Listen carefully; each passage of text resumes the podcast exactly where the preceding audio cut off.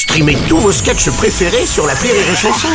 Des milliers de sketchs en streaming, sans limite, gratuitement, gratuitement sur les nombreuses radios digitales Rire et Chanson. La minute non éducative d'Élodie Pour sur Rire et Chanson.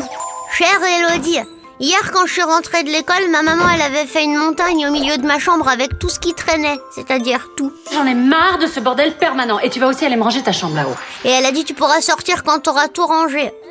Moi j'ai pleuré parce que la masse de travail était aussi énorme que la surcharge pondérale de Madame Le Grumeau, c'est la dame de la cantine.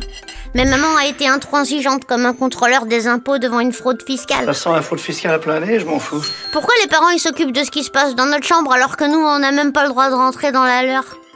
Et puis pourquoi il faut tout ranger alors que deux minutes plus tard on va tout ressortir? Est-ce une façon pour les parents de nous maintenir sous contrôle ou d'exorciser leur peur d'avoir une vie désordonnée?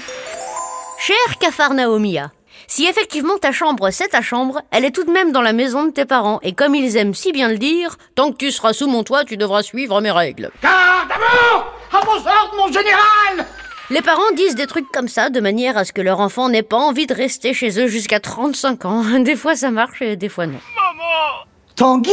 Et puis avoue que même si c'est méga relou de remettre les Legos avec les Legos et de jeter les vieux pots de yaourt cachés sous ton lit, c'est quand même satisfaisant de pouvoir retrouver un jouet perdu, une fringue égarée ou même sa sœur. Non mais c'est pas vrai, mais c'est pas vrai, mais c'est pas vrai Quoi qu'il en soit, je te conseille de suivre les consignes de ta maman, car une maman fâchée peut prendre des mesures irrévocables, comme jeter tous les jouets à la poubelle ou pire, te priver de dessert.